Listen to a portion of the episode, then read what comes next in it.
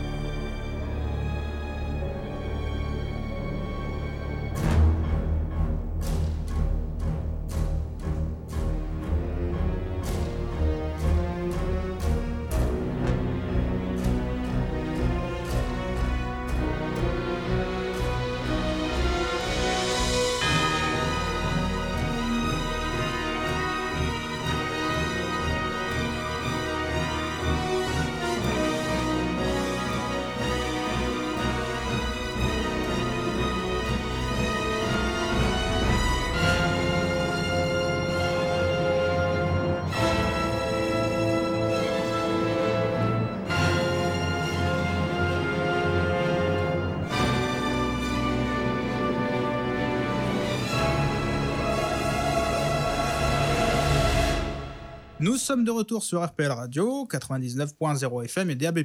Vous êtes dans la note originale. Vous venez d'écouter ce premier extrait musical du film Demolition Man, composé par Elliot Godenthal. Et tout de suite, sans plus attendre, on passe à un synopsis d'Anaïs pour euh, nous en dire un peu plus sur ce film Demolition Man. À la fin des années 90, les rues de Los Angeles baignaient dans une extrême violence, notamment à cause du dangereux psychopathe Simon Phoenix. Seul, l'officier de police John Spartan possédait le courage et l'énergie suffisante pour arrêter la folie destructrice de Simon Phoenix. Afin d'éviter un trop grand nombre de dommages collatéraux, Phoenix et Spartan ont été condamnés l'un comme l'autre à être emprisonnés et cryogénisés pendant 70 ans. En 2032, après qu'un grand tremblement de terre ait ravagé une partie de la côte ouest des États-Unis, Los Angeles et San Francisco ne forment plus qu'une seule ville, San Angeles, une mégalopole aseptisée où toute forme de violence a été éradiquée. Pour une mystérieuse raison, Simon Phoenix est réveillé avant la fin de sa peine et parvient à s'échapper. Les autorités sont complètement dépassées par ces nouveaux actes de violence auxquels ils ne sont pas préparés. Ils décident finalement de réveiller le seul homme capable d'arrêter Phoenix, John Spartan. Ouais, Et aussi Sylvester Stallone. Sans oublier, voilà. surtout. Alors, ouais, qui est Demolition Man, hein, pour ceux qui connaissent pas, euh, déjà, je vous invite à le regarder en VF. Ah oui, regardez-le.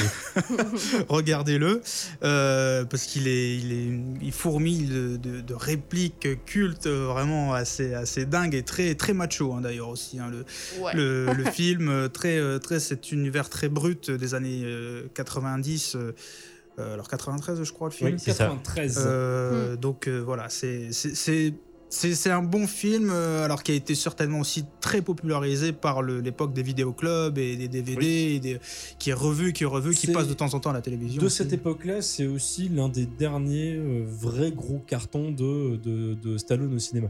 Ouais. Le, fi- le film a rapporté euh, genre euh, euh, deux fois, euh, deux fois ou trois fois en fait cette somme-là. Il a vraiment Mm. rapporté et c'est à l'heure actuelle de toute façon toujours le plus gros succès de Wesley Snipes au cinéma. Mm. Encore plus que Ah, Blade. oui. Ouais. Bon, bah en tout cas, qu'est-ce que vous pensez du film Du coup, tout le monde l'a vu? Oui. Ouais. Paul, vas-y. ok, sympa. Oui, oui, tout à fait. Il y a rien à dire de plus. Voilà, je l'ai vu. Merci. non, je l'ai vu, moi j'aime bien. euh, euh, je, je trouve pas que ce soit un nanar. Les gens disent souvent que c'est un nanar. Moi je trouve pas que ce soit un nanar. Mais par contre, je trouve le film franchement marrant. quoi. Ouais. Aujourd'hui, regardez, oh euh, c'est bien drôle. Ce qu'il faut voir, c'est que le film, il a quasi 30 ans aujourd'hui. Et que quand tu regardes la société qui est dépeinte, parce que, alors je suis désolé pour le rapport un peu malheureux que je vais faire, ça va être un petit peu extrême, mais quand tu vois certains, certains aspects, tu vois, d'aujourd'hui, la cancel culture, où en mode, Hmm. tu n'as plus le droit, tu vois, de parler de certaines choses, tout ce qui est considéré comme étant euh, sujet débat, en fait, on le met sous le paillasson, on n'a pas le droit d'en parler. C'est exactement ce qui se passe avec les mecs qui vivent euh, sous le métro, qui représentent justement une, une certaine forme de pensée. Et tout le reste, en fait, c'est il n'y a aucun poil qui doit dépasser, tout doit être beau, Ouais. tout doit être propre, en fait, tout doit être machin. Et en fait, il y a une espèce d'aseptisation également de certains aspects de la, cultu- de la culture qu'il y a aujourd'hui, qui finalement, tu- putain, enfin, les, les mecs, 30 ans en avant, ils étaient, ils étaient déjà dessus. Alors encore une fois, je répète, hein, c'est plus complexe que ça. Je veux pas faire de, de, de, euh, de raccourcis malheureux, parce qu'il y a évidemment des, des problèmes assez importants justement dans, tout, dans, tout, Mm. dans toute cette, euh, Ouais, cette puis histoire à l'heure actuelle. il- Mais il y a... ça, ça montre aussi un peu l'incohérence et aussi comment le, le monde évolue en fonction de deux points de vue différents. Parce Ouais, que ouais, du coup, ça. en fait, John Spartam, c'est un mec des années 90 Mm. Bah, qui, qui arrive en 2030. Et bon, pour donner un petit exemple, par exemple, à un moment donné, euh, ils lui disent Bon, bah, on va manger au resto. Il dit Ah ouais, ok, pas de souci. Et il arrive, il voit Pizza Hut. Il dit Ah, une bonne pizza, cool. Et en fait, quand ils arrivent, en fait, Pizza Hut est devenu un resto gastronomique vraiment Ah, euh, gastronomique, très- végétarien, végétarien la et tout, plus- Il y, a- il y a- il y avait aussi un truc, il y a un second degré qui avait absolument pas été euh, perçu à l'époque, en fait, de même que Last Action Hero, puisque c'était. euh, En fait, euh, Sylvester Stallone, avec ce film, ressortait déjà d'une première, première traversée du désert. Le film qui le remet en route, c'est Cliffhanger juste avant. Et là, il y a un second degré là-dedans, justement parce qu'en fait, comme tu viens de le dire, il ressort en gros euh, euh, de sa congélation et il, il commence à ne plus être en phase en fait avec les codes qui sont, qui sont à ce moment-là. Alors, ce qui est drôle, c'est qu'il partage l'affiche avec Wesley Snipes, qui sont le genre d'acteurs en fait qui vont beaucoup plus être mis euh, en avant à partir de là. C'est l'éclosion de Van Damme euh, quelques années auparavant à peine. C'est euh, l'éclosion de Bruce Willis plus dans le mode film d'action, même si ça date déjà de plusieurs années. C'est l'arrivée de plusieurs acteurs en fait qui sont comme ça et lui il commence déjà en fait à représenter, il a 47 ans à l'époque, il commence à représenter déjà une version un peu obsolète de l'action star. Donc en fait, il y a aussi ce second degré et il se fout de lui-même de sa propre gueule en fait dans le film parce que pendant tout le film, il est traité de Cro-Magnon, il est, il est traité de- d'homme des cavernes, de, de personnage aux méthodes rustres et tout ce que tu veux. Mhm. Et donc il y a un second degré qui est aussi déjà très drôle là-dedans et qui n'a pas été non plus perçu totalement en fait. Les gens, si le film a cartonné, c'est juste parce que c'était en mode bourrinage et toutes les ça. quelques subtilités réelles en fait du scénario Bah, c'est ça, c'est- euh, les, les punchlines qui sont vraiment marquantes. Ah. de- Magnifiques, vraiment. On le dira pas ici à l'antenne pour éviter de Et choquer. que- mais- Après, t'as VF et VO. hein. Je pense que, comme Oui, d'habitude, oui. euh, VO, t'as je pense l'autre, que la, la- la VF, ils se sont Et- vraiment fait Et plaisir. en fait, Ouais. ce qu'on peut retenir, c'est qu'ils s'amusent bah, du futur qui est, enfin, d'un futur à la ramasse. Et euh, bah, du coup, ils, ils- comment dire, entre eux, ils ont des échanges hyper furieux, quoi. oui. Entre eux, bah, Stallone et Snipes. Snipes. Ouais, c'est Snipes, Wesley ouais. Snipes. Ouais, c'est ça. Donc c'est, euh, t'en prends plein la tronche. quoi. Ah, puis il y a- c'est ça, il y a Mais, côté coup, frère ennemi. hein. Ce qui est, bah, ce qui est pas mal, c'est que avec ce côté-là, on aurait pu croire que du coup le côté action, il soit un peu bah, laissé à l'abandon. Et en fait, pas du tout. Il y a quand même ce côté. Oh, bah, ça reste un gros film de bois, hein, Ouais, de toute façon. voilà. À Faut l'américaine. pas- ça, ça s'impacte hein, pas ouais. sur euh, bah, Mm. l'action du film. Il y a toujours de l'action Oui, tout oui. en étant euh, second, second degré et Mm. punchline. Rien que l'entrée du début, moi, me fait mourir de Oui. rire à chaque fois. Il saute de l'hélicoptère attaché à un câble et il saute en criant le nom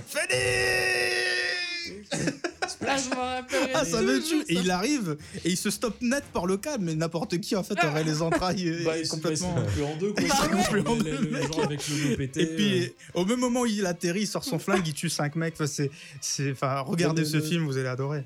L'intro, en fait, justement, c'est c'est là, en fait, ce qu'il faut voir avant tout. Et ça, par contre, c'est très conscient, c'est que c'est un film d'action. Euh, qui n'est pas euh, humoristique façon buddy movie comme pouvait l'être Tango Mm. et Cash, qui était déjà un Ouais, film qui avait pas qui était très déjà- bien- qui avait pas marché, je crois à l'époque, Mais qui est déjà Euh, plus second degré. mais qui, euh, mais qui là, par contre, en fait, c'est un film avant tout, c'est un film d'action, euh, pas sans rire, mais qui est déjà une comédie. Et c'est un film qui ouvertement aborde totalement son côté comique. euh, Oui. euh, en, en acceptant son second degré, sauf qu'en fait il n'est pas perçu en tant que tel. Cette séquence d'introduction est faite justement comme ça en mode over the top, autre film de, de Ouais, ouais. euh, over the top là-dessus, parce que justement c'est nimp, mais c'est très premier degré, parce Ouais, qu'en fait la, la- la- la séquence s'ouvre sur une vision euh, cauchemardesque Cauchemardesque, et enfer, tu vois, euh, extrême de Los Angeles. Et puis pour le coup, ils ont pris aussi un, un compositeur qui, qui marchait bien à cette époque-là, en tout cas qui était dans Commençait. son, qui commençait en tout cas dans les années 90, parce que on le verra après. euh, justement, on va parler d'une petite biographie. euh, Anaïs nous a préparé une petite biographie du- de ce compositeur-là pour en savoir un peu plus, parce que c'était un compositeur qui, qui a enchaîné pas mal de, de gros blockbusters ou gros gros films euh, au début des années 90. Euh, Anaïs, Voilà. je te laisse du coup la parole pour cette biographie du compositeur Elliot Godenthal. Alors, Elliot Goldenthal a passé une partie de sa vie à New York avec euh, la musique et la composition comme but principal. Il est reconnu euh, bah, dans le milieu du théâtre. Il arrive au cinéma en 1979 avec euh, Cocaine Cowboys et Blank Generation. Et en 1988, euh, bah, c'est l'année de Godenthal. Il écrit avec sa femme Julie Taymor une pièce musicale, Juan Tarien. Le titre, c'est Mass Carnival, qui reçoit de, nombreuses, euh, bah, euh, de, de nombreux compliments. Gonenthal, il est rappelé au cinéma pour écrire euh, Pet Cemetery et Drugstore Cowboy. À Donc, part... Donc ouais, Cimetière en français, la première adaptation de Stephen King. Ouais, de Stephen King. D'accord. Ouais. ok. Et à partir de ce moment, euh, il va doucement se faire un nom dans le milieu du cinéma et après deux courtes compositions pour le cinéma et la télé, il est engagé pour marcher dans les, euh, les pas de Jerry Goldsmith et de James Horner pour le film Alien 3 réalisé par David Fincher. En 1994, il compose la musique du film Interview avec un vampire, composé en 14 jours, puis euh, l'année suivante, le chef-d'œuvre de Michael Mann, Hits, avec Robert De Niro et Al Pacino. Euh, la même année, Golden Tal compose la musique de Batman Forever qui fait suite euh, des deux films de Tim Burton mis en musique par Danny Elfman. En 2001, pour le film Final Fantasy, Golden Tal compose une musique brillante et puissante. Puis l'année suivante, en 2002, il travaille sur le film de sa femme, Frida, et crée une bande originale multi-ethnique, jazz, samba et musique traditionnelle hispanique. Golden Tal fait partie des compositeurs de la fin des années 90 qui ont su redonner un nouvel élan à la musique de films modernes grâce à une approche de, de l'orchestration et de la musique différente mais toujours fidèle à son œuvre cinématographique. Ouais, effectivement. Tout à fait. Et en fait, euh, c'est ce qu'on disait 80. On disait juste avant, en fait, il a une carrière qui a commencé dans les années 70. Il a composé beaucoup pendant cette période-là. Il a beaucoup composé pour sa femme. Ouais. En fait, il a bossé également avec elle sur les réorchestrations des titres des Beatles sur le film euh, Cross the Universe. Across the Universe, ouais. Euh, Titus aussi, je crois que c'était Titus, de, ouais. de Julie Taymor aussi, je Ouais, pense. et elle a encore fait quelques films comme ça. Ils ont fait un opéra il y a pas si, il y a en Ah oui, 2006. ils collaborent 2007. beaucoup Ouais. euh, Ouais. ensemble. Bah merci beaucoup Anaïs hein, pour ce synopsis et cette bio- biographie. Avant de passer aux anecdotes de Paul et analyses d'Henri, on va s'écouter un second extrait, toujours composé par Elliot Goldenthal, bien sûr. Il s'agit du titre Tracking Simon Phoenix, donc euh, pour, euh, tra- euh, traquer, euh, Simon Simon Phoenix, Phoenix. ouais, en, en français. Les autorités du futur découvrent avec horreur la violence qu'ils n'ont jamais connue, celle de Simon Phoenix, le dangereux psychopathe.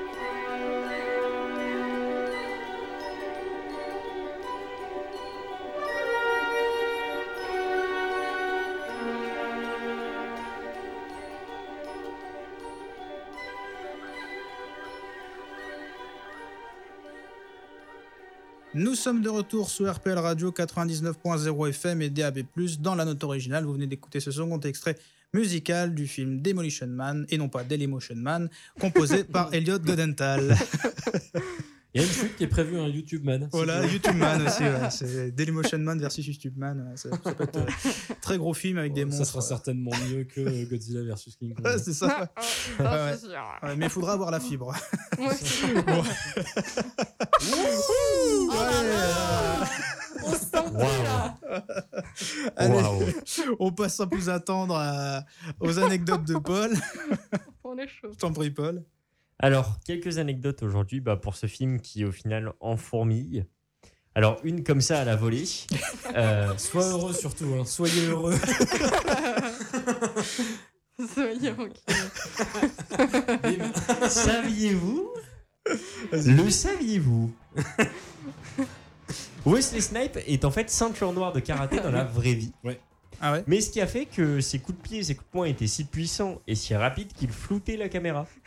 Donc on lui a demandé de prendre un air un peu plus empoté et c'est pour ça que parfois il a l'air vachement empoté. Bah, de taper la pause, en fait, surtout euh, complètement. ouais. Bah oui, mais en, réa- en fait, en réalité, il avait une capacité de combat qui est bien supérieure à celle de son personnage. Oui, Ouais. Oh, il, Ouais, aura bah, il avait le même problème que Bruce Lee d'ailleurs. Ah ouais? Ouais, parce que Bruce Lee, en fait, il a commencé à la fin de sa carrière à réaliser ses films parce qu'en fait, euh, il voulait faire en sorte de créer des chorégraphies, des mouvements où en fait les mouvements pouvaient être captés avec, avec la caméra. Parce qu'au Mhm. départ, en fait, Bruce Lee allait tellement vite qu'on voyait rien. Et du coup, le combat était très efficace, mais pas euh, agréable ou visuellement beau, en fait, cinématographiquement intéressant. Euh, Stallone avait déjà eu ce problème-là euh, avec Rocky, en fait. Oui. Avec. Rocky, en fait, la boxe, ça va très vite. Donc, ils étaient obligés de simuler des coups, de faire des faux coups pour euh, que ça soit le public lambda, en fait, puisse voir quelque chose, en fait. Tout à fait. Ensuite, un, un- Passons à autre chose. autre chose. Sean Connery a failli euh, interpréter le rôle de John Alors. Spartan. Ah, ça aurait été incroyable. Ouais, ouais, ouais. Non, Ça là, ça va plus être un clin d'œil puisqu'il est possible d'apercevoir dans le bureau de Lenina Mhm. Huxley une affiche de L'Arme Fatale 3 qui Ouais. était produit donc Par par, Joel Joel Silver. Silver, Ouais. comme Demolition Man. Ah. Euh, ensuite, ma petite anecdote habituelle hein, à propos des acteurs. Alors, saviez-vous que pour incarner John Spartam, à défaut de euh, euh, notre ami Sean Connery, c'était en réalité Steven Seagal, voire même euh, Jean-Claude Van Damme Oui, qui était pressenti. c'est Steven Seagal parce que Jean-Claude Van Damme était pressenti pour faire Simon Phoenix. Ah oui, c'était Steven Seagal Ah. contre. euh, Ah, oui, oui, exact, exact, exact. ouais. Puisque euh, le rôle a ensuite été proposé à Jackie Chan, Oui, exact. Ouais. le rôle du Qui méchant était, qui de était pote, euh, Snipes. qui était un gros pote de Stallone. Ouais. Et Jackie Chan a refusé parce que euh, parce qu'en fait il voulait pas faire des rôles de méchants à l'époque. Ouais. D'accord. Et pour terminer, une dernière petite anecdote qui est euh, celle de. Eh ben, il y a une prédiction à propos de, des futures campagnes euh, qu'a eu Arnold Schwarzenegger. Puisque dans le film, il est, présidé, il est présenté comme euh, ancien président de la République. Il est présenté Ou- comme ancien président. des Ouais, États-Unis, pardon. C'était également parce qu'à l'époque, il, il y avait un amendement aux États-Unis, le 61e amendement, qui a été voté à l'époque, qui Oui. pouvait donner du coup la présidence ou, ou le, le poste de gouverneur d'un État à quelqu'un qui n'est pas né sur le sol américain. Euh, dix ans plus tard, en 2003, Schwarzenegger deviendra donc le gouverneur de Californie. Il ne sera jamais président, mais en tout cas, euh, c'est ce que nous laissait pressentir le film. Pour moi. Effectivement. Bah, merci beaucoup, Paul. Du coup, Henri, on passe à ta chronique euh, sur cette musique de Elliot Gonenthal, sur l'analyse de la musique de Demolition Man. Demolition Man. Alors, retenez bien cette devinette. Quel est le lien entre Demolition Man et Stanley Kubrick? Et je lui répondrai dans une minute si vous n'avez pas trouvé. Alors, parce qu'il y en a une. hein. Euh, alors, ce qui est fun, euh, encore une fois, avec tout ce qu'on vient de dire, euh, avec ce Demolition Man, ce sont en fait les différentes strates de lecture que, l'on peut en avoir avec euh, du recul, à savoir donc quasi 30 ans en fait, hein, je le répète. Alors, encore une fois, je vais pas redire tout ce que l'on a déjà dit, mais en tout cas, les strates, elles sont aussi au niveau cinématographique, au niveau du film, que au niveau de la musique. Faut effectivement rappeler que Golden Tal a été l'élève en fait de deux sommités de la musique, et moderne et contemporaine, à savoir Aaron Copland et surtout euh, John Corigliano, qui euh, était un des papes de la musique contemporaine et musique savante. Ce que l'on oublie par contre, c'est que Elliot Goldenthal en fait a pas misé l'intégralité de sa carrière dans les musiques de films, mais a peut-être euh, autant œuvré pour le cinéma que dans la composition d'œuvres de concert, puisqu'il a composé énormément de symphonies, concertos, requiem, sonates, ballets, opéras et musique pour, le théâtre, et dont effectivement, comme tu le disais Anaïs, avec euh, Julie Témor, sa femme.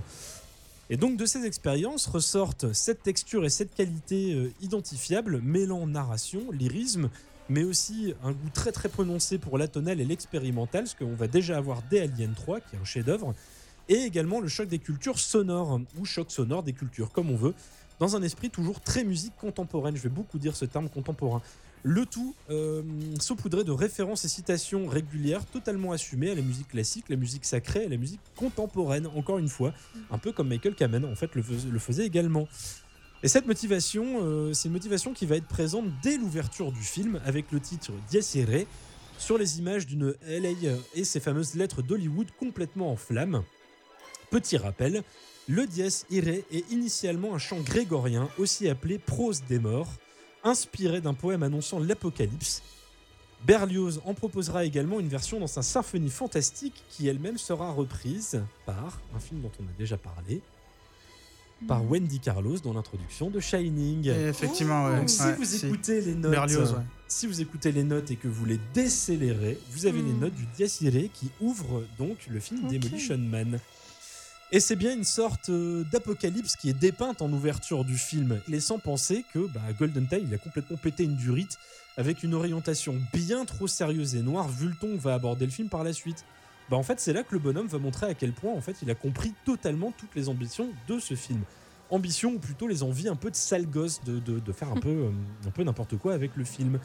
Et c'est bien dans des directions multiples qu'il va partir, faisant se confronter tutti orchestro, donc les tutti ça veut dire tout l'orchestre en même temps, tutti orchestro explosif et ample aux allures presque mythologiques. Ça c'est un truc dont on n'a pas parlé, mais le film regorge de citations et de clins d'œil à la culture pop en général et aux récits épiques et mythologiques. Le Phénix, Spartan, donc le Sparte, Lilena euh, Huxley, Aldous Huxley, le meilleur des mondes, qui est donc une Mhm. référence claire. Il y a plein de références comme ça dans le film, enfin bref.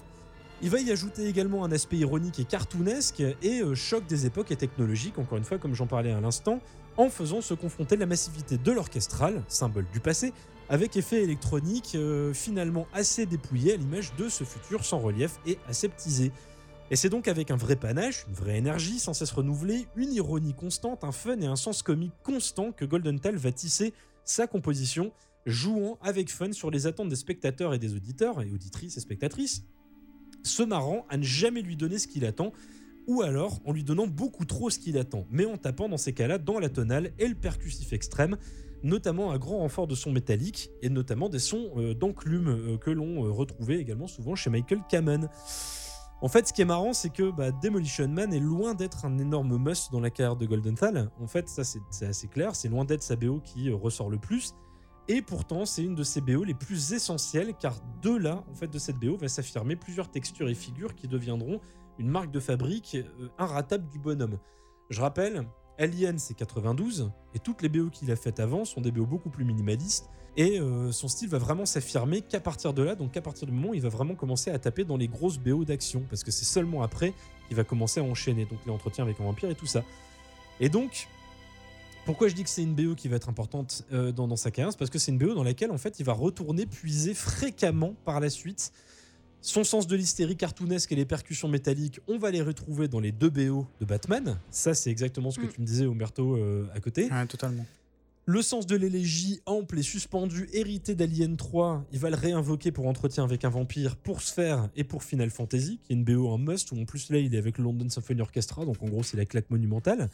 Le mélange nerveux d'orchestral et de rythme et sonorité électro moderne, ça va revenir pour Hit et pour SWAT. Et ce sens de la dramaturgie épique qui infusera dans quasi toutes ses grosses compos et qui vient également de ses opéras qu'il a composés. Bah en fait, tout est déjà quasi là. Et en ce sens, à l'instar de compositeurs tels que Ennio Morricone ou Jerry Goldsmith, Golden Tal n'a pas pris de haut le projet, mais s'en est plutôt servi pour expérimenter et travailler en amont des figures qui seront appelées à devenir des caractéristiques de son style. Donc ça a été en fait une BO laboratoire qui rompait également déjà plus ou moins avec la transition qu'opérait déjà doucement les musiques de film, ou plutôt qui était en train d'arriver et qui était sur le point d'entamer cette fameuse, cette fameuse mutation. Puisque simplement euh, l'année d'après, c'est là qu'on va commencer à avoir les BO de Speed, et c'est là que en fait toute l'école Zimmer va commencer à arriver au niveau de la façon Mm. de faire du scoring, même s'il y avait encore des BO qui étaient très très bien à l'époque. Donc une époque où l'électronique n'allait plus juste accompagner l'orchestre, mais allait plus ou moins le singer, voire le remplacer grosso modo. Et donc c'est euh, Une transition que l'on pourrait attribuer à une sorte de bah, Demolition Man lui aussi, un gros Sparte venu d'Allemagne, même si j'ai beaucoup de sympathie pour le monsieur, mais nul doute que le vrai, enfin je vais pas dire le vrai, mais le bon scoring type Goldenthal ne mourra jamais vraiment, renaissant de ses cendres tel un Simon Phoenix.